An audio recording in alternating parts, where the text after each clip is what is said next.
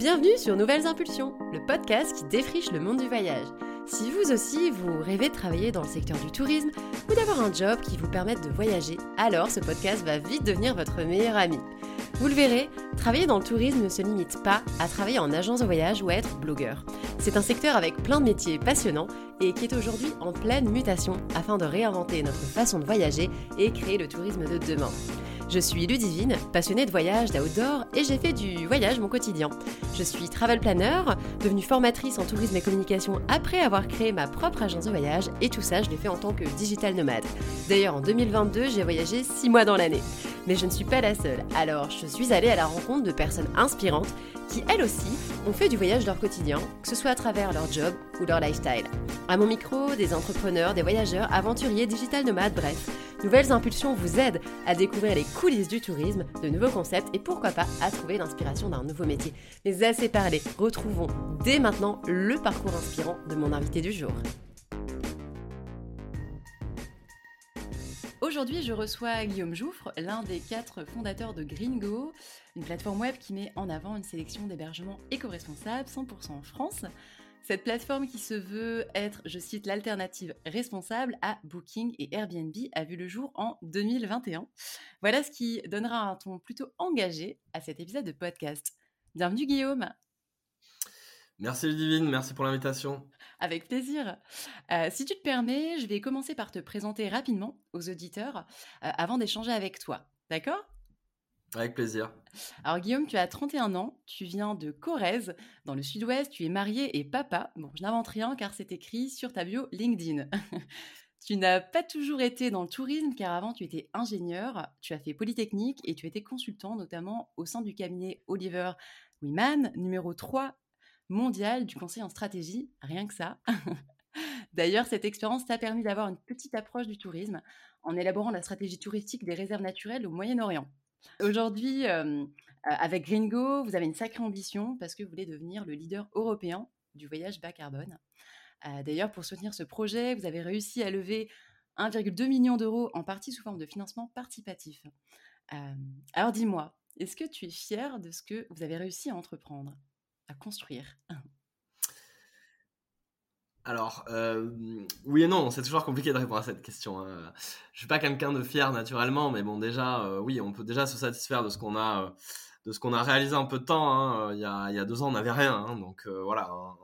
je dirais même qu'il y a un an et demi, on n'avait pas grand-chose. Donc, on a voilà, on a fait de belles avancées sur Gringo, que ce soit en termes de, de, bah, construction du site internet, de la technologie, de, de la croissance du réseau d'hébergeurs et une croissance pas n'importe comment non plus, avec vraiment un réseau d'hébergeurs engagés, qualifiés, avec une vraie démarche environnementale et aussi après, bah, bien sûr, le, le volet client et puis, euh, et puis le volet communauté aussi, avec Gringo qui compte aujourd'hui plus de 100 000, euh, plus de 100 000 personnes dans la communauté. Donc c'est vrai qu'en peu de temps, c'est il y a une part de fierté là-dessus, mais euh, mais c'est pas suffisant pour moi euh, aujourd'hui encore. Hein, et, et je pense que bon, on est des on a, on a ce côté un petit peu paysan chez Gringo, si tu veux. On, est, essaie d'être gestionnaire, on essaye de, de prévoir l'avenir et, et, donc bah, on doit faire encore bien plus pour, bah, pour atteindre la, rentabilité et puis aussi bah, pour réaliser un petit peu l'ambition qui est la nôtre, hein, qui n'est pas de se cantonner juste à l'hébergement touristique, mais qui est aussi d'aller sur des volets euh, transport, sur des volets inspiration, sur les destinations, euh, d'aller un peu plus loin que, que Airbnb Green, on va dire. Hein, et, euh, et on a beaucoup d'ambition là-dessus, et notamment en termes d'impact. Et, et on a encore beaucoup de travail. Donc, je dirais pas qu'on est fier aujourd'hui, je dirais qu'on est surtout concentré et déterminé euh, pour les prochaines étapes. Voilà. C'est important d'être quand même fier de son projet, de ce qu'on porte. Et, justement, qu'est-ce qui a déclenché en toi euh, l'envie de créer une entreprise à impact environnemental? Alors moi, ça a été euh, bah, un cheminement, mais moi surtout, j'ai eu au début une grosse prise de conscience environnementale sur le volet réchauffement climatique. moi, j'ai fait un break, j'étais consultant, mais j'ai fait un break de 4 mois un moment pour euh, bah, prendre l'air un peu après mon mariage et, euh, réfléchir à, des choses. Euh, et, en fait, c'est là que j'ai commencé à lire les rapports du GIEC, à suivre des personnes comme Jean Covici notamment. Et, et c'est là que je me suis rendu compte que bah, qu'on avait un gros problème, qu'on avait un problème urgent à traiter. et qui serait irréversible si on si on s'y attaque pas assez vite quoi et en fait ça je j'avais pas forcément conscience de de l'urgence et du côté assez irréversible du phénomène. Hein, et, et, moi, c'est ça qui, une fois que j'ai eu ces infos-là, je me suis dit, bon, maintenant que je sais ce que je sais, compliqué pour moi de de, de, pas m'engager là-dedans quoi. En tout cas dans le euh, aussi euh, à, ce, moment-là, j'avais 28 euh, ou 29 ans, j'avais pas encore d'enfant mais j'y pensais sérieusement donc c'est aussi un moment où on se questionne un petit peu sur bah, le sens de ses actions. Et, et, je me suis dit bah c'est vrai que dans 30 ans quand mon fils me demandera un peu euh, qu'est-ce que j'ai fait euh, par rapport à la trajectoire qu'on est en train d'avoir là euh, bah, j'aurais aussi envie de lui répondre que j'ai fait ce que j'ai pu. Je suis pas Superman j'ai pas sauvé le monde je vais pas sauver le monde mais au moins j'ai fait ce que j'ai pu à mon échelle à mon niveau et avec détermination quoi voilà. Donc c'est moi c'est ça qui m'a qui m'a forcé à m'engager si tu veux. C'est cette prise de conscience là et, le côté aussi scientifique du terme quoi hein. vu que j'étais ingénieur bon c'est vrai qu'on a différentes sensibilités chacun selon nos parcours mais euh, lire des documents scientifiques qui sont assez, euh, comment dire, euh, bah, assez clairs. Hein. C'est-à-dire quand tu as tous les experts de toutes les disciplines mondiales dans tout ce qui peut toucher de près ou de loin au climat qui s'accordent pour dire que qu'on a un gros problème dans un traité avec l'effet scientifique avéré sans aucune contestation possible. bon, moi, ça m'a particulièrement frappé aussi, quoi. Voilà. Touché, ouais. Et justement, pourquoi, le, pourquoi dans le voyage? Pourquoi pas un autre secteur euh, finalement qui est mmh. impacté aussi par... Euh, par euh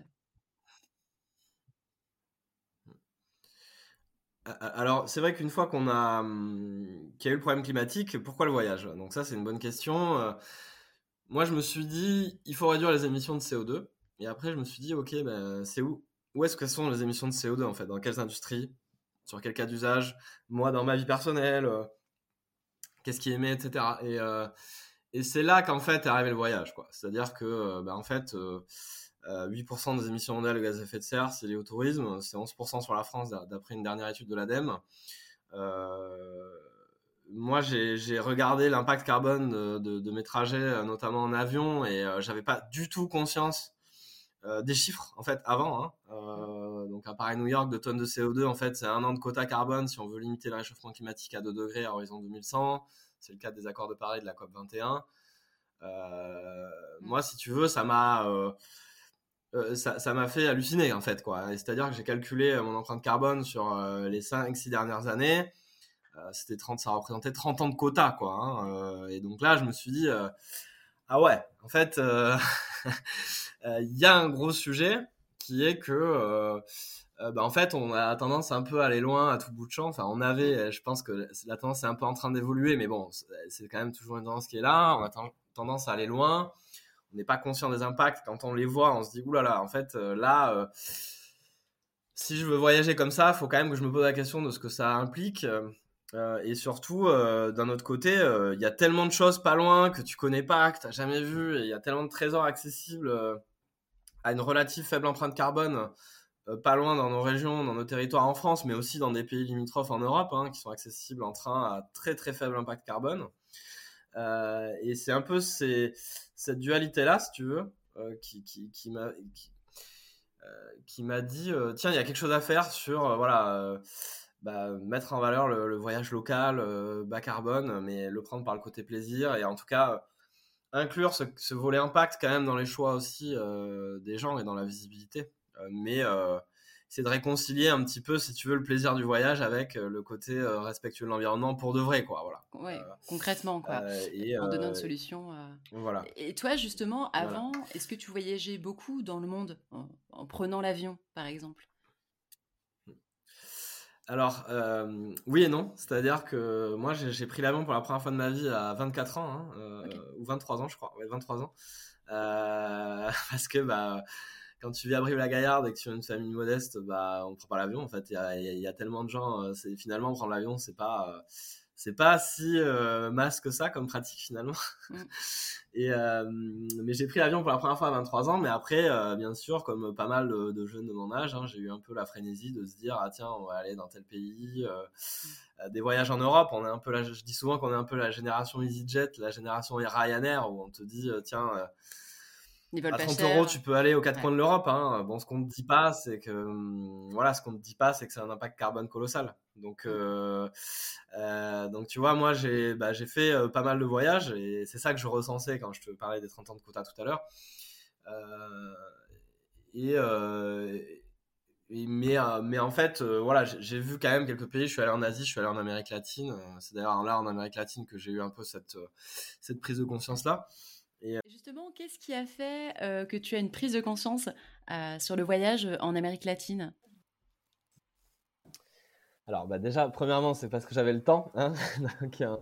on a fait trois mois avec ma femme, donc on a eu le temps de réfléchir à pas mal de choses. Hein. Euh, euh, ça, c'est bon, c'est la première raison. Hein. Mais la deuxième raison, c'est aussi qu'on bah, a observé sur place des, des effets concrets du réchauffement climatique qui sont un peu plus marqués en fait que chez nous en Europe. Donc, euh, des stations de ski où les gens allaient skier tous les ans il y a 10 ans et où maintenant ils ont plus de neige et ils ont plus skier, euh, voilà ce genre de choses, des, des stations à 6000 mètres d'altitude désaffectées parce qu'il n'y a plus de neige, enfin ou en tout cas euh, mm. voilà ce, genre de, choses et puis les témoignages des locaux quoi, tu vois qui, disent que c'est vrai que il se passe quelque chose, que ça a changé, que voilà. Et, et ça c'est vrai que c'était bon c'était assez marrant de voir la théorie euh, sur bouquin, enfin sur rapport du GIEC, et en même temps de constater euh, dans les faits sur place, quoi. Clair. Et, et, je crois que c'était beaucoup plus marqué que chez nous, en tout cas en termes d'impact. Euh, même si chez nous, c'est, ça arrive maintenant, deux, deux, trois ans après, on l'a bien vu l'été dernier, quoi, mmh. par exemple. Ouais, clairement. Et, et, et, du coup, à partir du moment où tu as pris conscience de ce problème environnemental lié au voyage, toi, tu as fait quoi comme choix dans ta vie en termes de voyage? Est-ce que tu voyages encore? Est-ce que tu voyages uniquement en France? Est-ce que c'est quoi ton ton expérience du voyage maintenant? Quel voyageur es-tu? Ouais, eh ben, je suis un voyageur sans avion. J'ai pas repris l'avion depuis.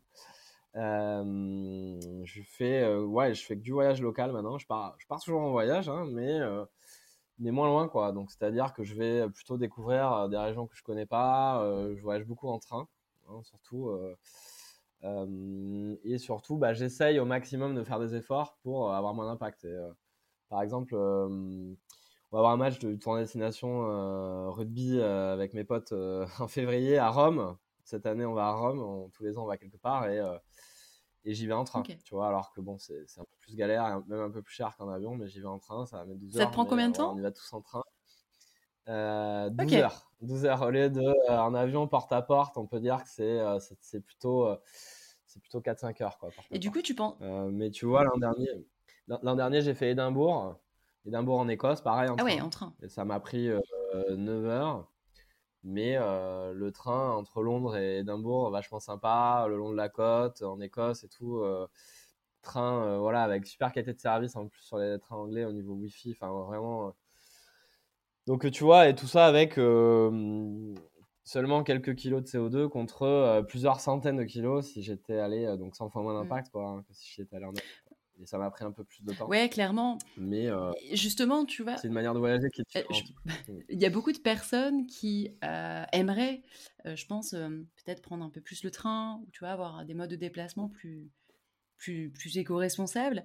mais c'est vrai que la contrainte du temps, ça reste quand même assez enfin, assez bloquant. Est-ce qu'il y a d'autres choses en fait qui peuvent être mises en, avant, tu vois, justement pour, on va dire, donner envie aux personnes de d'opter pour le voyage en train? Oui, alors il y a bon, déjà la, première problématique avant même le temps, c'est le prix. Hein. nous, on a fait un sondage auprès de plus de 1500 utilisateurs euh, en septembre dernier, euh, où euh, bah, clairement déjà le plus, la plus grosse problématique, le plus gros frein à voyager avec moins d'impact, c'est le transport. Et parmi les plus gros freins, justement, c'est le prix. Voilà, le, prix, c'est le premier, c'est le premier paramètre. un autre des freins, c'est que les gens ont, envie de voyager loin et que c'est irrésistible pour, pour, 30% d'entre eux. Tu vois, le prix, on va dire que c'est pour plus d'un tiers aussi des répondants. Euh, le côté temps aussi et praticité, mais euh, à un second plan, euh, un peu, un, peu moins dans les sondages qu'on a pu faire, même si, bon, bien sûr, là, on, parle de cas, c'est sûr que sur un Paris-Rome à 12 heures, bon, le temps va être vraiment rédhibitoire pour beaucoup de gens, c'est sûr. Mais en tout cas, donc, sur ce qu'il faut faire. Bon, déjà, première chose, je pense qu'il va falloir réguler. Hein, c'est-à-dire mmh. que c'est intolérable aujourd'hui de voir qu'on subventionne, on détaxe le kérosène des avions. C'est-à-dire qu'on subventionne des choses extrêmement carbonées. on voit plein de trajets où le train est trois fois plus cher que l'avion. c'est en partie pour ces raisons-là. Il y a d'autres raisons, mais je ne vais pas trop m'épancher sur le, reste. Mais, mais, mais donc, il, faut réguler sur les prix. Il faut un système de bonus-malus tarifaire qui fait que on vient subventionner les trajets en train et à l'inverse, plus taxer les trajets en avion. Ça, c'est la, première chose à faire, je mmh. pense. Ensuite, sur donc ça, c'est le volet prix. Parce que si le volet prix ne suit pas, de toute façon, on aura du mal à faire pénétrer ce type de pratique. ensuite, sur le volet temps, je pense qu'il y a un travail qui est de notre ordre à faire, hein, qui est, bon, il y a quand même la qualité de service à assurer au niveau des opérateurs ferroviaires, mais en termes d'imaginaire, il y a un gros travail à faire aussi. Hein. C'est-à-dire qu'on est dans une société qui vit à 1000 à l'heure, on est, voilà, on, vient tout minuter, et je dis ça, et moi le premier, hein, c'est-à-dire qu'on n'a jamais le temps. je pense qu'il faut aussi se dire que ça fait du bien aussi de prendre le temps des fois, et que un trajet en train, mais en fait, dernière fois, on est revenu en train, de, on était on était dans le sud-est et, et, voilà, et on, on s'est mis au wagon-bar euh, juste, euh, enfin, un dimanche après-midi, sans alcool, mm. mais, euh, mais juste, tu vois, tu te mets au wagon-bar face, à, face à la nature, quoi, et tu es en train, tu vois le Ventoux, tu vois les Alpes, enfin, tu vois, rien que ça, c'était faire du tourisme, finalement. C'est un voyage en soi. Alors que, ben, on était dans le train, voilà, on était dans le train et on était, tu vois, enfin, cette expérience-là, je pense qu'on a aussi perdu l'habitude de, de voilà, de contempler ces choses-là. Et, donc, je pense qu'il y a aussi des imaginaires. Euh, enfin, il faut aussi changer d'imaginaire, en tout cas, et de se dire, bah, oui, ça va prendre peut-être plus de temps, mais peut-être qu'aussi, euh, bah, c'est une expérience un petit peu différente, quoi. Et, euh, il faut aussi savoir ralentir. Voilà. Mm. Donc, donc voilà, il y, a un travail, donc il y, a différents travails de plusieurs natures, je pense. Hein, euh, que ce soit du point de vue régulatoire, légal euh, et aussi imaginaire. Et après, bien sûr, bah, développer des offres hein, euh, qui, vont rendre ça, rendre ça plus sexy aussi, quoi. Et, éliminer les freins. Justement, est-ce que tu sais, donc les, les, les clients gringo, est-ce qu'en général, ils font le choix justement du train? Est-ce qu'ils font le choix de la voiture, de l'avion? Est-ce que est-ce que vous les éduquez aussi à ça, entre guillemets, évidemment, quand je parle d'éducation Parce que c'est important, évidemment, tu vois, je trouve, de, de, proposer des offres qui soient éco-responsables quand on parle de l'offre d'hébergement, même une offre de séjour. Mais, mais finalement, ça peut revenir aussi à mettre, entre guillemets, hein, la responsabilité environnementale dans les mains uniques du client. Qu'est-ce que c'est votre, mmh, mmh. votre approche de ça? Alors, oui, alors, on est au début du chemin avec Gringo et c'est aussi pour ça que je te disais que je suis fier, oui, mais c'est pas trop dans le mode dans lequel je suis actuellement. le mode dans lequel je suis, c'est qu'il faut qu'on aille plus loin. parce que aujourd'hui, on n'a pas encore de fonctionnalité autour des transports. On en a, hein, c'est-à-dire que tu peux, par exemple, filtrer sur Gringo les hébergements selon s'il y a une gare à proximité. Donc ça, c'est un filtre qui est très très utilisé par nos, euh, par nos utilisateurs et, euh, c'est unique euh, à ma connaissance. Hein, mais il faut qu'on fasse beaucoup plus sur l'information, sur les transports, sur donner de la visibilité sur comment aller d'un point A à un point B, quelles sont les implications en termes d'impact, hein, aussi en termes de temps, aussi en termes de prix. et ça, bah, c'est dans les cartons et on y travaille pour, pour 2023 justement. Et donc, on est en plein, en plein travail là-dessus là, à l'heure où je te parle. donc, euh, donc ça fait partie des évolutions qu'on veut, euh, qu'on veut mettre en place. Euh, ensuite, bah, dans nos utilisateurs, ce que l'on voit, c'est qu'il bah, y, y, en a qui sont très trains, hein, qui voyagent vraiment beaucoup en train. J'ai pas de statistiques consolidées précises, mais on, voit plusieurs typologies. On voit ceux qui voyagent beaucoup en train, on voit ceux qui, tiens, bah, font un week-end gringo. Donc c'est-à-dire qu'ils se disent, tiens, c'est un week-end gringo, et donc bah, je vais y aller. Je vais déjà choisir un truc accessible en train, et puis en plus je voilà, je, vais y aller avec ce style-là, on va dire. Euh, mais on voit aussi bah, euh, des gens qui, qui, sont en voiture, et je pense notamment à tout le segment famille, tu vois, où bah, une famille de quatre, deux parents, deux enfants le train en termes de compétitivité prix, voilà, sur ce, genre de profil, c'est compliqué, parce que bah, ça coûte beaucoup plus cher. Il y a l'enjeu de praticité aussi, hein, qui est plus problématique pour les, pour les parents notamment. Et donc, l'enjeu qu'on a sur ces, ces publics-là, c'est le côté aller moins loin. C'est-à-dire, tiens, peut-être qu'il n'y aura pas de switch de la voiture au train, en revanche, aller moins loin. Euh, et donc ça, c'est euh, voilà, c'est les choses qu'on essaie de mettre en valeur aussi en sélectionnant une offre que locale. Hein. Je vois certaines plateformes qui se revendiquent éco-responsables mais qui émettent des offres au bout du monde. Pour moi, ça n'a mm. pas de sens. Mais mais on a encore voilà, comme je te le disais, on a encore pas mal, beaucoup de choses à développer là-dessus.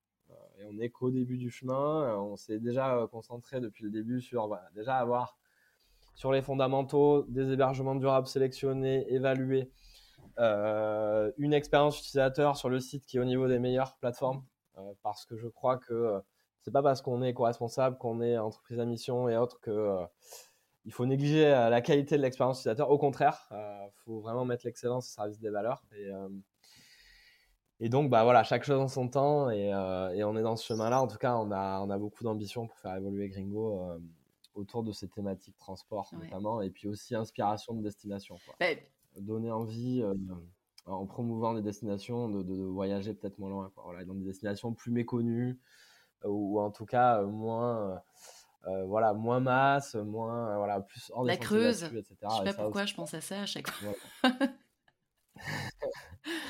à la Creuse, voilà, voisin de, la Corrèze, donc très bon département. Et il y a plein de choses à faire, plein de choses à faire. En et, et, du coup, je, est-ce que, parce que c'est vrai que les années 2020, 2021, post-Covid, bah, en fait, on n'avait pas trop le choix que de, valider, que de voyager en France, voire en 2021 un peu plus en, Europe, quoi, mais un peu plus proche.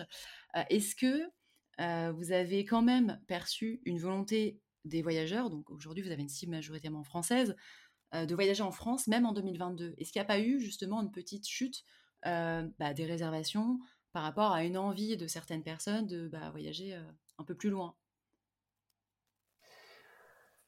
Oui, alors ce qu'il faut comprendre, c'est que le marché, euh, il y a plusieurs vraiment segments de marché hein, sur ce marché touristique, si je raisonne euh, dans les habitudes. Hein, mais déjà avant le Covid, hein, deux tiers des flux touristiques étaient en local, c'est-à-dire en domestique, donc des Français qui voyagent en France. Donc on avait déjà une bonne base de voyage local finalement, euh, mais bon, ça veut dire qu'il y a un, bon tiers qui euh, voyage à l'étranger. Euh, je pense qu'avec le Covid, les effets que ça a eu, bah, c'est que ceux qui voyageaient en France continuent de voyager en France. De toute façon, ceux qui voyageaient pas en France ont voyagé en France pour le coup, contraint et forcé. et dans cela, certains se sont dit ah ben en fait finalement, euh, on peut passer de super vacances euh, moins loin et il n'y a pas besoin d'aller euh, s'embêter, aller aux Maldives sur une plage paradisiaque forcément. mais d'autres se sont, se sont sentis frustrés et, et du coup ont, ont, été dans la mouvance, on va dire, enfin ce que certains ont appelé revenge travel. Hein, c'est voilà, on a été bloqué pendant deux ans.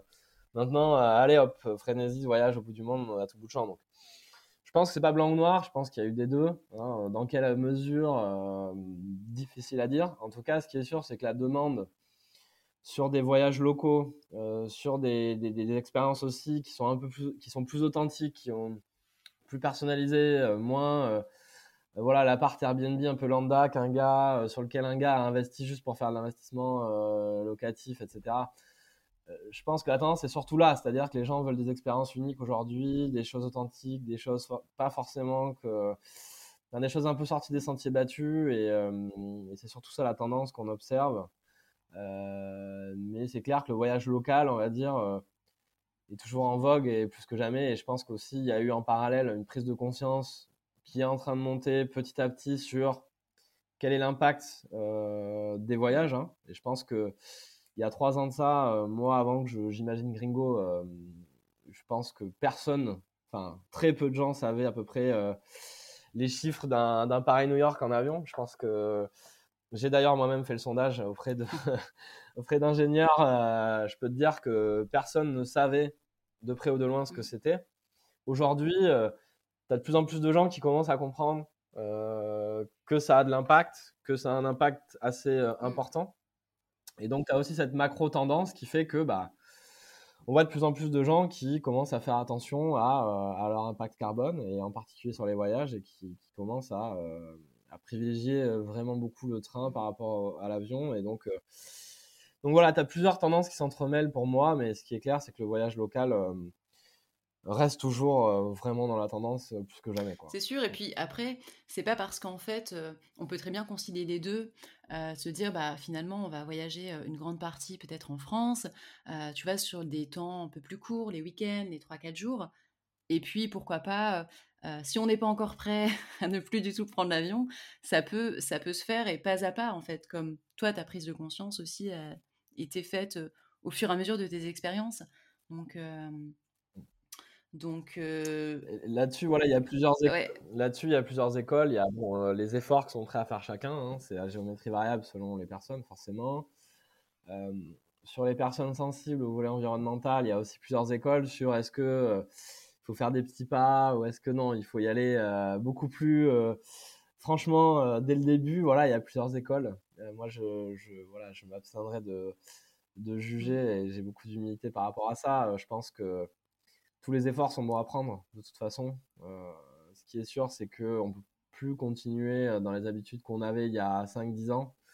Euh, que là, le, problème est beaucoup trop massif et que bah, collectivement, on va devoir le résoudre et faire face de toute façon. Donc, donc voilà, et après, chacun, forcément a besoin d'un temps d'adaptation aussi. Hein. Ça, se, comprend, c'est naturel et c'est humain, j'ai envie de dire. Qu'est-ce que tu penses des. Alors, c'est vrai qu'il y a peut-être des personnes qui se disent bah en fait moi euh, j'aimerais bien agir à titre individuel. Par contre je pense que ça sert pas à grand chose euh, j'ai pas vraiment d'impact.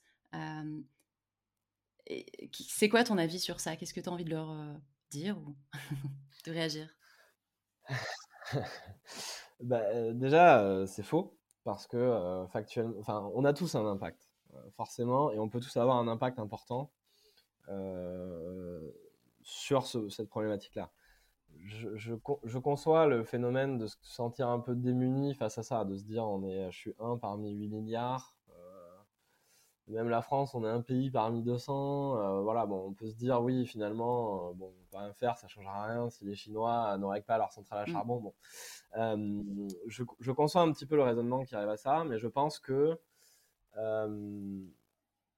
il faut, il faut être proactif là-dessus et et déjà, euh, moi, par exemple, sur les, voilà, je disais en 6 ans, j'ai fait 30 ans de quota, donc ça veut dire que je, consommais plus que 10 tonnes par an euh, de CO2 rien que sur les vols en avion. Bah, ça, je l'ai réduit à zéro aujourd'hui. Donc, euh, j'ai économisé 10 tonnes par an de CO2 rien que en étant conscient de mon impact et en me disant non, je refuse d'avoir cet impact-là.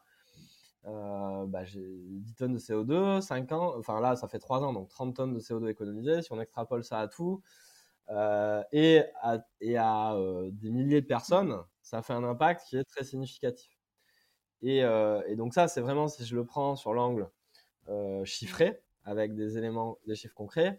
Maintenant si je le prends sur le, plan plutôt comportemental, quand vous commencez à être engagé et que vous commencez à faire des efforts, et que bah, vous êtes dans un écosystème social, vos amis, votre famille, euh, euh, vos enfants, vos parents, etc., tout le monde, il y a un mouvement qui se s'engraine autour. C'est-à-dire que les gens sont un peu mimétiques en général. Ils disent tiens, ah eux ils font ça et oui, tiens ils nous ont expliqué que ça ça avait tant d'impact. Ah oui, bah c'est vrai qu'il faudrait qu'on fasse attention.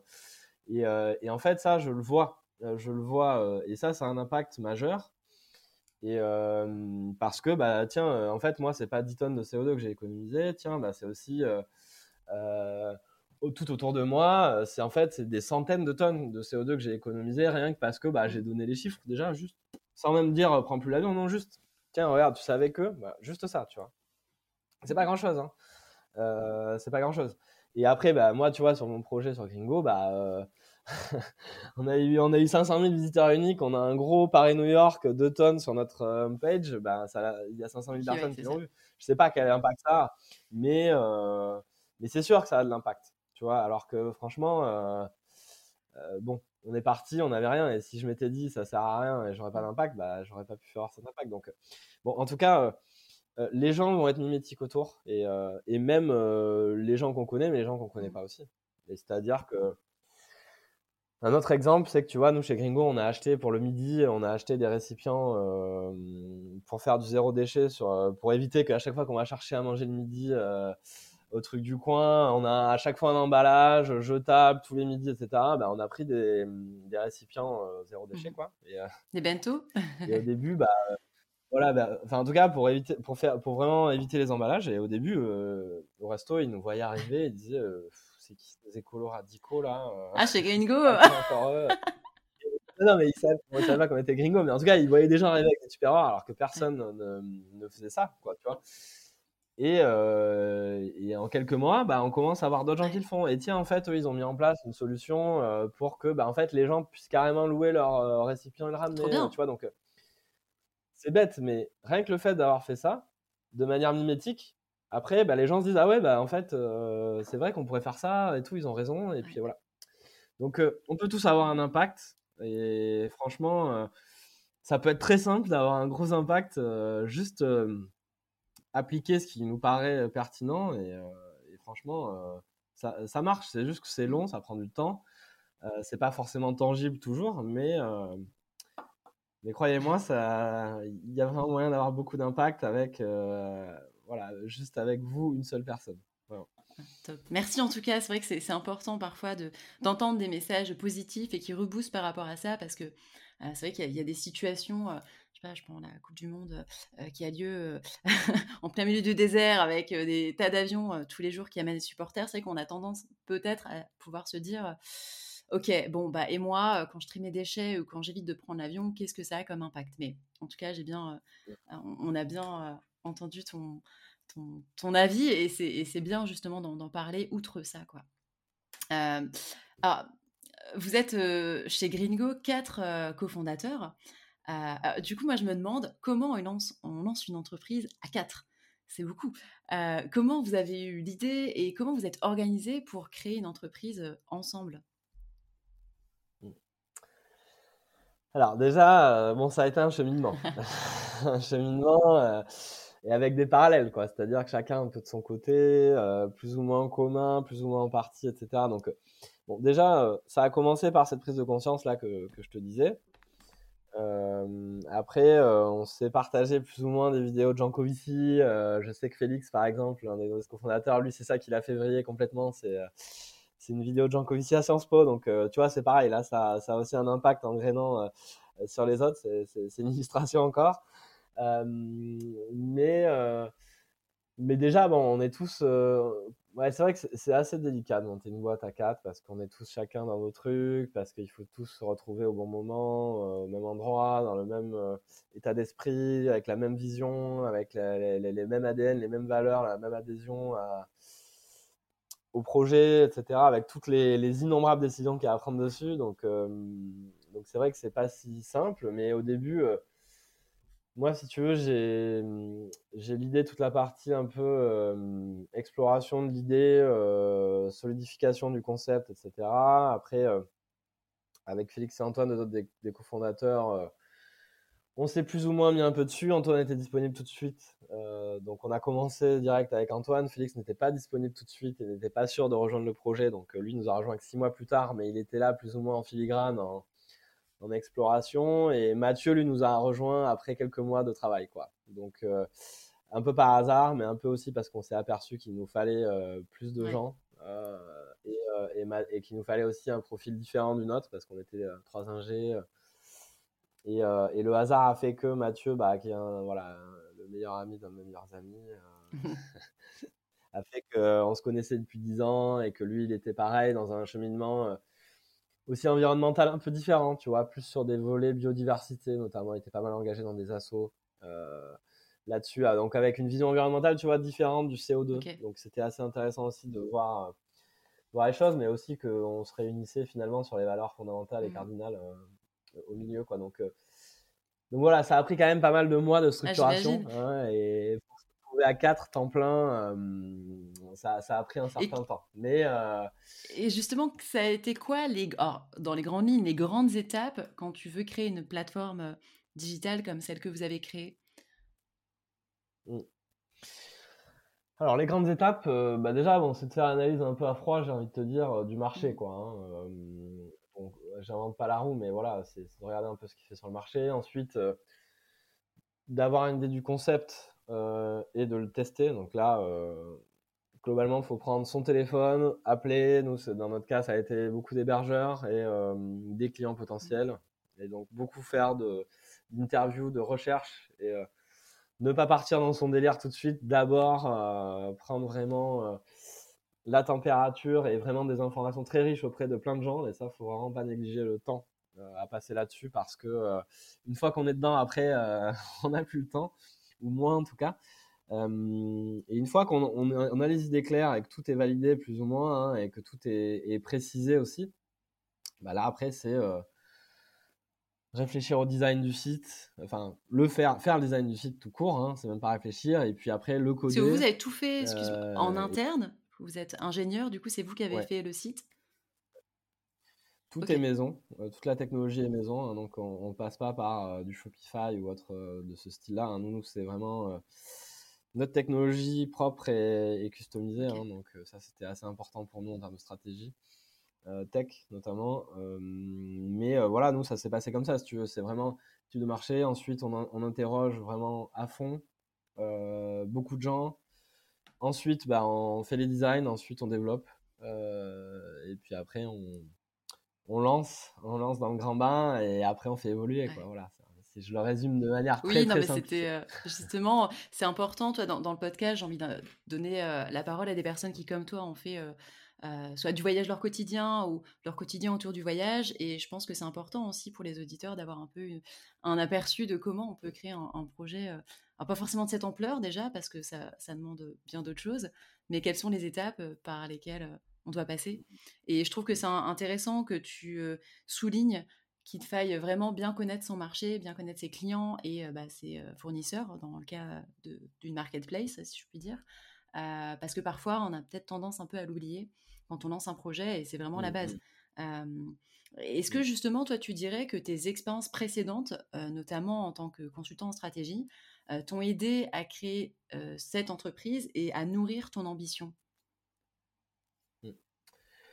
Oui, totalement. Totalement. pour moi, le conseil en stratégie, ça a été un petit peu la classe préparatoire, mes versions entreprise, quoi. Si tu veux, ça fait partie des jobs où on apprend énormément de choses d'un point de vue structuration de problèmes, d'un point de vue résolution. Enfin, on apprend à raisonner assez haut niveau, mais en même temps assez profond, et où on construit toute une, une boîte à outils très productive sur plein de choses, quoi tout ce qui va être euh, voilà modélisation Excel, présentation, enfin euh, plein, plein plein de choses. Je pourrais même pas citer tout ce que j'ai appris quoi. Euh, mais c'est un ouais c'est un job où on apprend à résoudre des problèmes globalement et des problèmes stratégiques pour des boîtes. Et donc moi j'ai appliqué un peu tout cet outillage là que j'avais construit en, en 50 conseils à bah tiens en fait en fait Gringo c'est une boîte qui est née d'une raison mmh. D'être tu veux. Euh, par rapport à tout ce que je t'ai expliqué au début, on s'est dit, bah, en fait, il faut qu'on euh, qu'on fasse la promotion d'un tourisme plus local et, plus, euh, et plus, plus respectueux de l'environnement. Bon, ça s'est transformé ensuite en construire un tourisme plus durable, qui est notre raison d'être. Aujourd'hui, formellement, on est entreprise à mission. mais mais c'est vraiment parti de là, si tu veux. Et la question qui a suivi, ça a été OK, mais euh, c'est quoi l'entreprise C'est quoi le concept C'est quoi le segment de marché C'est quoi le mmh. positionnement euh, Et c'est là que alors fait du conseil euh, a été d'une aide précieuse. Ne serait-ce que dans la structuration. Voilà, structurer, ne pas partir dans tous les sens, avoir un cap, avoir une vision claire, les idées claires sur ce qu'on veut faire, avoir aussi, bah, tu vois, une vision cadencée des événements. Qu'est-ce qui va se passer en premier Dans quel ordre euh, la, la to-do, quoi, hein, la to-do bien structurée de qu'est-ce qu'on fait, quand, quelles sont les phases, euh, combien de temps ça va prendre, combien il faut investir, quel profil il faut aussi dans l'équipe, etc., euh, etc. Et, puis toute la modélisation. Ouais, et, et ça, c'est des étapes que vous avez déjà imaginées avant même de lancer votre plateforme Ou c'est venu en, entre temps Alors, oui et non, quoi. C'est-à-dire que tu les conçois et tu fais un peu, on va dire, tu te fais un peu une, feuille de route, quoi. Hein, mais, mais bon, il y a une partie de ce que tu sais mmh. et il y a une partie d'aléa et d'inconnu. Tu vois, typiquement, l'hypothèse au départ, c'était pas qu'on était quatre associés, mais chemin faisant, en fait. c'est venu. Mmh. on s'est retrouvé à 4. voilà, tu vois, c'était pas du tout planifié.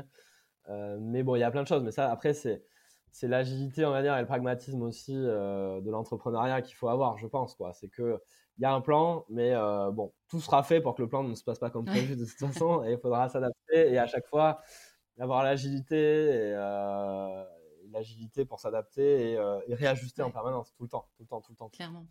Mmh. Et donc, euh, donc c'est dans cet état d'esprit-là qu'on était aussi. Quoi. Et euh, on est toujours d'ailleurs. Toujours. vous avez connu un, développement euh, rapide parce que, bah, pour rappel, donc vous avez créé Gringo en 2021. alors je vais faire un petit focus sur la, sur la communication parce que j'ai l'impression que vous avez pris le parti de casser les codes dès le départ. À différence de beaucoup de startups, d'entreprises, il me semble que tu as, as commencé à communiquer via LinkedIn plutôt que sur Instagram. D'ailleurs, tu as toujours un, super engagement sur tes posts. Il y en a un, l'un des derniers en date, je me le suis noté, hein, il y a eu 7496 likes, 794 commentaires, bah, c'est énorme. Est-ce que tu penses que LinkedIn a contribué à faire décoller votre projet?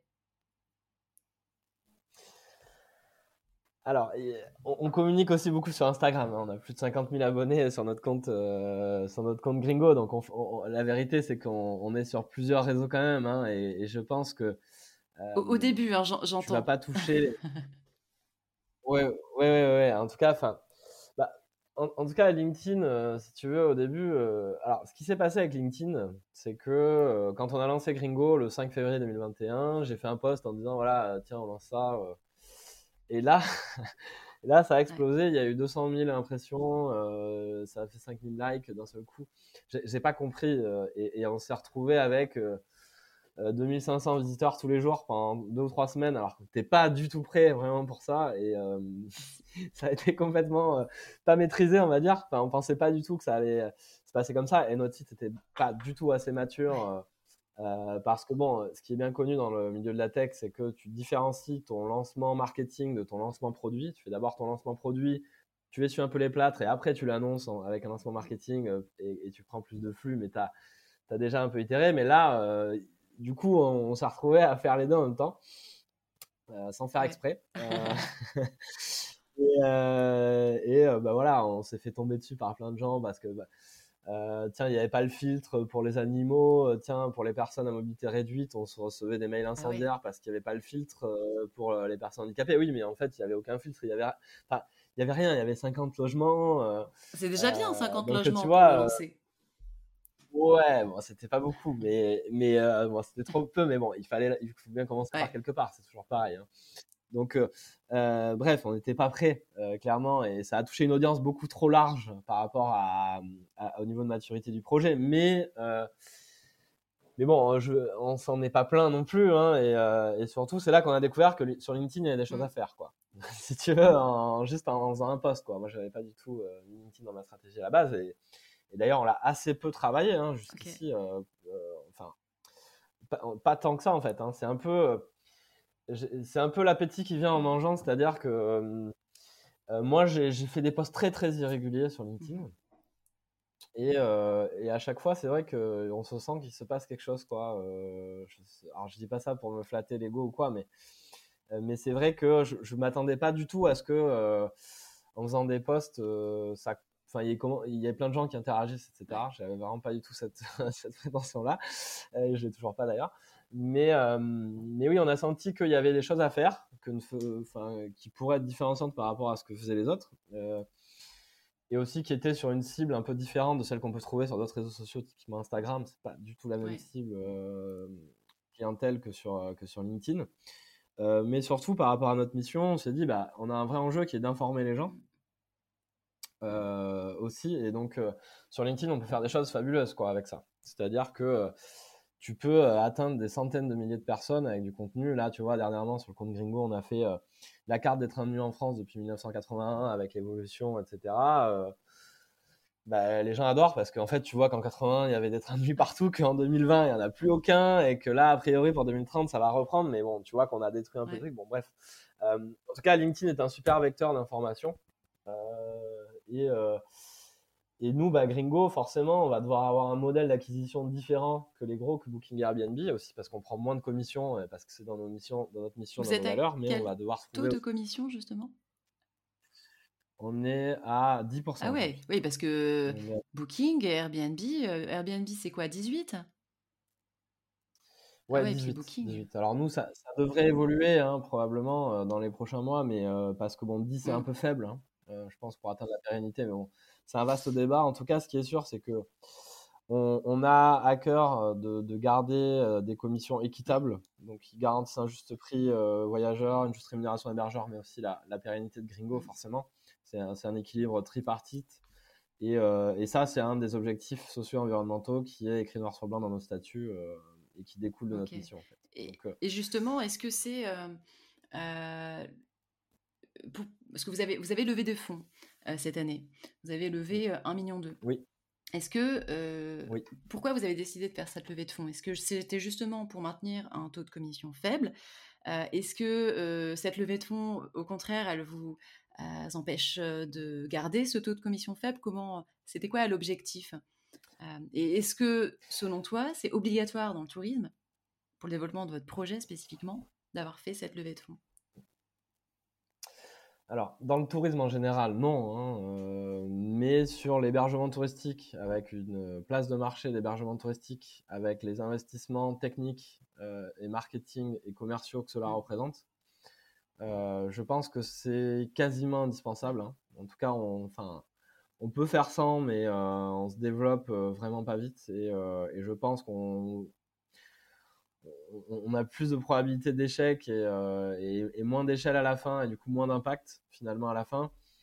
Euh, ce qu'il faut comprendre, c'est que euh, Airbnb a englouti des milliards, des milliards de dollars dans le développement de son produit, dans le développement marketing, hein, que si on veut avoir ne serait-ce qu'une chance de, rivaliser, enfin en tout cas de, de pénétrer, d'avoir des parts de marché, bah, c'est- pour moi difficilement, enfin c'est difficilement faisable sans faire de levée de fonds aussi parce que bah, c'est un, un- un modèle d'affaires qui met du temps à se développer. C'est-à-dire que, euh, en fait, avant que j'ai une. euh, Moi, je prends 10% de commission, mais sur une réservation à 100 euros, euh, bah, du coup, je gagne 10 euros, mais du coup, il y a la TVA, mais du coup, il y a les frais de transaction, du coup, je gagne 6 euros.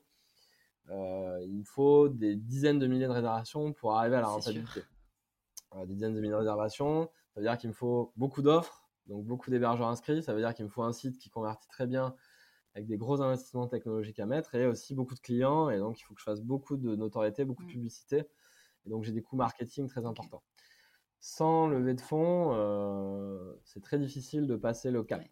De passer le cap de ne pas couler en quelques mois. Hein, nous, euh, on a monté Gringo euh, avec 30 000 euros d'économie personnelle, euh, ce qui est rien, mais littéralement Tu veux rien. dire pour vous trois, enfin pour Euh, vous quatre réunis? Ah oui, c'est vrai que c'est. Voilà, on a, on a parce que on, on vient de familles modestes, on n'avait pas vraiment d'économie de côté. euh, Enfin, on n'avait pas un apport de départ, on n'avait pas de capital, voilà, tout simplement. Donc euh, aussi, euh, il y a, la- je veux dire, il y a la, la situation de départ des fondateurs qui joue là-dessus aussi. hein. C'est-à-dire que si si j'avais eu 500 000 balles sur un compte en banque, c'était peut-être déjà pas pareil, mais je je l'ai pas quoi. Euh, donc euh, voilà, il y, a- il y a plein de facteurs qui rentrent en jeu. Mais ce qui est clair, c'est que sur un modèle euh, de place de marché, de marketplace, d'hébergement, très difficile pour moi de ne pas mettre des apports financiers importants. Dès le début, euh, c'est très difficile de, de passer le cap. Ouais. Quoi, euh, sans un, sans un- Donc, euh, en tout cas, ce qui est sûr, c'est que bah, il, faut, voilà, il faut être innovant aussi pour, pour passer le cap à la fin. Et nous, l'idée, c'est vraiment pas de financiariser cette histoire. C'est, je pense que les fonds sont un moyen et c'est pas une fin en soi. Euh, et nous, on a, on a eu à cœur aussi de, bah, de développer des modèles de financement qui sont plus vertueux que ce qu'on peut voir en moyenne hein, dans les startups, euh, notamment euh, dans la région parisienne. hein. Donc, euh, euh, nous, on a, on a fait la moitié de notre levée de fonds en financement participatif. hein. donc, on a, euh, on a plus de 420 micro-actionnaires aujourd'hui au capital de Gringo, des hébergeurs, des voyageurs, des citoyens euh, lambda. euh, euh, et donc, on essaye aussi, tu vois, d'a- d'aller euh, au bout de nos idées aussi sur le, le volet euh, financement et gouvernance. quoi. Ouais, c'est génial cette approche justement qui n'est pas uniquement euh, finalement quand on fait une levée de fonds, enfin, on va pas se le cacher, les personnes qui investissent dans des entreprises, c'est des investissements. Donc finalement derrière, euh, il y a cette question de rentabilité financière, même si j'imagine que certains investisseurs croient vraiment dans le projet et ont des valeurs aussi en commune. Mais là, le fait d'avoir misé sur le, le financement participatif, c'est un, c'est une façon aussi d'engager votre communauté. Et, et, du coup, ils, ont ils avaient une contrepartie ou comment ça fonctionnait le financement participatif C'est avec Lito que vous avez fait ça? Avec l'ITA, avec l'ITA. donc, bah, non, non, il n'y a pas de contrepartie. Hein. C'est vraiment de l'investissement. Bon, ça comporte des risques, bien sûr. Et donc, tout ça est précisé sur l'ITA, hein, qui, qui, fait son travail là-dessus et bon, qui représente maintenant nos actionnaires à notre comité stratégique, etc. mais il n'y a pas de contrepartie particulière. Après, bon, on fait des petites offres pour les actionnaires, évidemment. Sur, il y a des petits, des petits, avantages, mais voilà, on va dire qu'il n'y a pas de, pas de contrepartie majeure. Hein. C'est un investissement euh, dans une entreprise, quoi. Hein.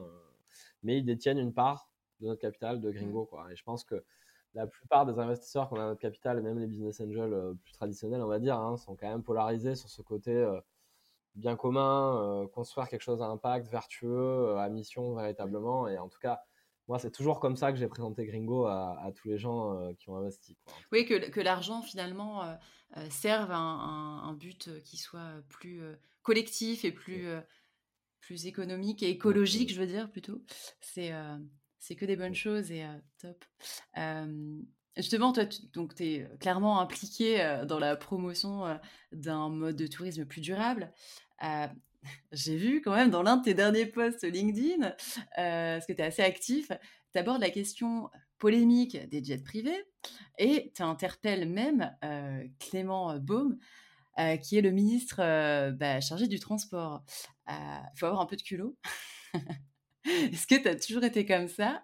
Et, je, je voulais te poser la question, c'est pourquoi ce combat, si je puis dire, écologique, qui tient autant à cœur est-ce que on a abordé un petit peu ça au, début de l'épisode par rapport au fait que voilà, tu as envie de, donner un, bon cadre de vie à, ton et à tes enfants. Mais voilà. Oui, alors, bon, en bonne, je m'en excuse. Hein. Je, n'interpelle pas pour l'interpeller. En tout cas, je, sais que c'est juste une des personnes qui peut faire quelque chose très concrètement. En plus, là, il y, a une grève à la SNCF. Je crois qu'il est un peu embêté avec ça. Donc, je, m'excuse auprès de lui de, l'avoir interpellé à ce moment-là. Mais euh, euh, non, mais bon, sur les jets privés, je pense que c'est assez facile à réguler. Je pense que c'est quelques-uns qui ont un impact mmh. colossal, 500 fois plus d'impact euh, sur un Paris-Bordeaux, alors que c'est deux heures en train, on, perd du temps. Bon, il y a des anomalies comme ça à corriger qui sont simples, je pense. Et si on n'est pas capable de faire ça, on ne sera pas capable de faire grand-chose en termes de transition. Donc bon, je me permets de le dire avec un certain franc-parler aussi. Et je pense que, bon, à l'heure du politiquement correct, on ne sait plus dire des choses comme ça, mais il faut y aller quand même et, le dire. Donc, euh, moi, ce qui me, ce qui, m'anime là-dedans, c'est, euh, ouais, c'est préserver l'avenir, si tu veux, euh, dans le sens où je sais qu'il y a un problème, je, je, suis intimement convaincu qu'il y a un problème majeur à traiter, que si on ne le traite pas, on va vraiment devant de grandes difficultés c'est impossible de prédire quoi, mais, euh, euh, mais les générations futures paieront l'addition. Et, euh, et c'est vrai que moi, depuis que j'ai eu un, bébé, je, suis beaucoup plus comment dire, déterminé encore là-dedans parce que je me dis, bon, maintenant, on sait maintenant. Je veux bien que la génération de mes parents, ils ne savaient pas, il y a 30 ans, on ne parlait pas du GIEC, il n'y avait pas le GIEC de toute façon. Donc, ok, je peux, comprendre, euh, même si ça date des années 70 déjà, le rapport de Rome, etc. Bon, bref, les, premiers qui ont vraiment euh, commencé à comprendre les problèmes. Mais bref, maintenant on sait, il n'y a plus d'excuses. voilà, maintenant il faut. on a une responsabilité qui est historique. Un degré de réchauffement, plus d'un degré de réchauffement avéré en quelques décennies, euh, vraiment, on n'a jamais vu ça. On est en train de détériorer euh, notre habitat commun euh, à une vitesse phénoménale. Et je parle que là du réchauffement climatique. Je parle pas des autres limites planétaires sur le volet biodiversité, mm. sur, enfin, sur plein d'autres volets. Hein, mais c'est un problème encore plus macro en réalité qu'on a. Et, on est tous responsables de ça. voilà, c'est le message. pas pour mettre la pression. et c'est pas. Et et euh, comme disait un bon pote sur LinkedIn, un, voilà, un compte que je suis beaucoup, euh, bah, les écolos sont pas là que pour vous emmerder, mmh. quoi. C'est que non, en fait, euh, on aura des gros problèmes plus tard qui seront bien plus désagréables que, que tout ce qu'on a connu sur ces dernières décennies. Donc, prenons, prenons-le maintenant, quoi. Prenons-le maintenant pour éviter de, pour contrôler la situation, pour garder la maîtrise de ce qui se passera par la suite et, et vivre heureux, parce que finalement, c'est ça l'objectif, c'est, qu'on reste heureux. Voilà, c'est peut-être un peu utopiste de dire ça, mais important, la finalité, c'est ça. Euh, si dans un monde à plus 3 ou 4 degrés, avec tous les flux migratoires, avec toutes les tensions euh, géopolitiques que ça va créer, etc., bon, je pense qu'il faut aussi prendre le recul historique. Euh, voilà, Seconde Guerre mondiale, etc., ça nous paraît loin, mais dans un monde à plus 3-4 degrés, c'est quasi inévitable. Donc, je pense qu'on n'a pas envie de connaître ça. On n'a pas envie de connaître ça. Et moi, pour avoir vu mes grands-parents parler de ça, je peux te dire que tu vois, j'en ai, j'en ai rien que les frissons d'y penser. Bah, moi, c'est ça que je veux mmh. éviter, tu vois. Et, et je sens que j'ai les moyens de faire, enfin, de contribuer à aller dans le bon sens, euh, très marginal, enfin, à, ma petite échelle, à mon petit niveau, modestement. Et je suis encore une fois pas en mode Superman qui sauve le monde, mais je peux avoir tout seul à mon niveau un petit impact. Et si on est tous dans ce schéma-là, bah, euh, ça fera un gros impact et on sera dans la bonne direction et pour maximiser nos chances de bonheur. Et c'est ça que moi qui, m'anime et, euh, et, pour les générations futures. Voilà. Donc c'est, je pense qu'on a une vraie responsabilité historique mmh. aujourd'hui euh, et, il faut prendre sa responsabilité. Et je sens que ça te, ça te tient à cœur et c'est beau de voir ça. Je trouve dans l'entrepreneuriat, surtout aujourd'hui, on a moyen de faire beaucoup de choses et, et c'est chouette en tout cas. Vraiment beau de voir que tu t'investis comme ça. Et justement, est-ce que, pour clôturer l'épisode, est-ce que tu as des pépites à nous partager, une ou deux expériences qu'on pourrait vivre avec Gringo? Oh bah, il y en a plein, il y en a plein. Et à chaque fois qu'on me pose cette question, je suis un peu gêné parce qu'à chaque fois, je cite les mêmes choses. non, mais je, ne vais pas citer des argents en particulier. Voilà, je vais pas mettre, je vais mettre personne à dos comme ça. mais mais je vais plutôt parler d'expérience. Voilà, euh, je pense qu'il y en a un peu pour tout. On a essayé de, faire sur Gringo euh, des choses où il y en a un peu pour tous les goûts. Euh, il peut y avoir des expériences un peu plus insolites pour ceux qui ont envie de sortir un peu du, du voilà, de, ce qu'on a l'habitude de faire. Donc, je pense à tout ce qui va être cabane dans les arbres, euh, yourte, bulle, etc. Enfin, on a pas mal de, choses insolites ou, qui, qui, sont vraiment sympas à tester. Après, on a des choses plus traditionnelles, je dirais mais des gîtes en pleine nature, dans plein de régions, voilà, en, Bretagne, dans le Jura, enfin. Je pense à des choses. Euh, voilà, je vais pas citer de nom particulier. Parce que... Mais au total, du coup, il y, a combien d'expériences euh, chez Gringo? Euh, bah, déjà, on a plus de 3500 logements ah en ligne aujourd'hui. Hein. après, comme typologie d'expérience, voilà, il y en a pour tous les goûts, que ce soit du gîte, de la chambre d'eau, de l'insolite, de l'hôtel. Euh, des expériences atypiques, des expériences plus traditionnelles, des expériences nature, des expériences plus stadines. Euh, bon, il y a, euh, il y, a, y, a, un peu pour tous les goûts, pour tous les paysages, et, bon, et ça va encore grandir dans les mois à venir, quoi. Donc, donc, donc forcément, notre, on travaille tous les jours et on est à fond pour que tout le monde trouve un petit peu chaud sur la et, et, toi, tu les testes parfois, les expériences J'imagine que les 3500, c'est c'est pas possible. Mais est-ce que tu t'offres ce plaisir, cette moment de détente aussi parfois? Alors, euh, beaucoup au début, surtout quand j'avais pas d'enfant. Ah oui.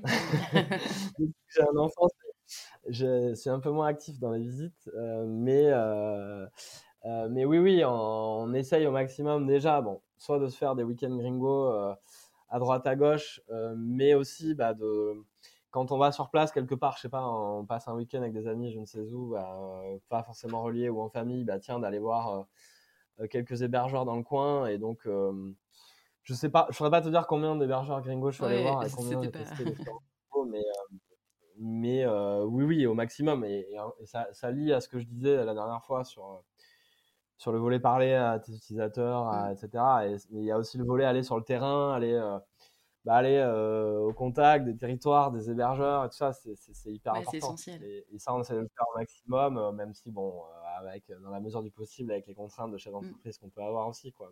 Ouais, c'est chouette, je trouve, que tu, euh. que tu que arrives à rester proche quand même du terrain en ayant. Euh, parce qu'aujourd'hui, vous avez une grosse équipe. Enfin, vous avez combien de personnes à gérer? On est 17 aujourd'hui Ouais. chez Gringo. Donc oui, ça commence à être un petit peu plus imposant. Et donc forcément, comme je te le disais, plus ça va, plus on a de contraintes. Mmh. Hein, et surtout que bon, je pense que tant qu'on n'aura pas atteint le seuil de rentabilité, forcément, on sera un petit peu sous pression. Bah, d'être sûr que voilà, Gringo va avoir une durabilité, une pérennité dans le temps pour de longues années qu'on aura passé ce cap-là, euh, je pense que voilà, on pourra aussi euh, être plus serein. Mais là, euh, bon, c'est de l'entrepreneuriat. On est dans les deux premières années. Il faut, faut cravacher. Il faut baisser un peu le nez aussi et la tête et, et, y aller avec motivation. Mais bon, faut être patient. C'est ça. Allez, la dernière question. Est-ce que ce serait quoi ta pépite en France? Alors, je parle de pépite en termes de plutôt de de départements, de régions, de petits coins que tu nous recommandes de découvrir hors des sentiers battus Bon allez, je vais être, je vais être chauvin, je vais dire la ah, Corrèze. Justement, alors la Corrèze, franchement, je suis même allée euh, taper tout à l'heure sur Google, c'est quoi les spécialités culinaires et tout de la Corrèze? Parce que c'est quand même pas forcément euh, là où je suis jamais allée en Corrèze, et pourquoi pas? Qu'est-ce qu'il y a à découvrir en Corrèze? Qu'est-ce qu'on peut faire? Spécialité culinaire, du coup, euh, bon, forcément, Corrèze, c'est assez forestier, on va dire. C'est tout ce qui va être, notamment autour des champignons cèpes. bon, là, la, saison est un peu passée, mais euh, mais je peux te dire que je suis allé chez une copine de mes parents qui avait fait une omelette au cèpe. Euh, mon fils de 18 mois a goûté ça. Euh, il, a, il a essayé de vider l'assiette de tout le monde. Il est devenu dingue tellement c'était bon. ça, il y a Mick Petit Salé, c'est moins connu, mais c'est bon, un plat très traditionnel avec une espèce de grosse boule de pain de mie avec des légumes style pot-au-feu, donc très, voilà, très hivernal. Voilà. Donc si on est en hiver, ça c'est Mick Petit Salé, c'est la spécialité.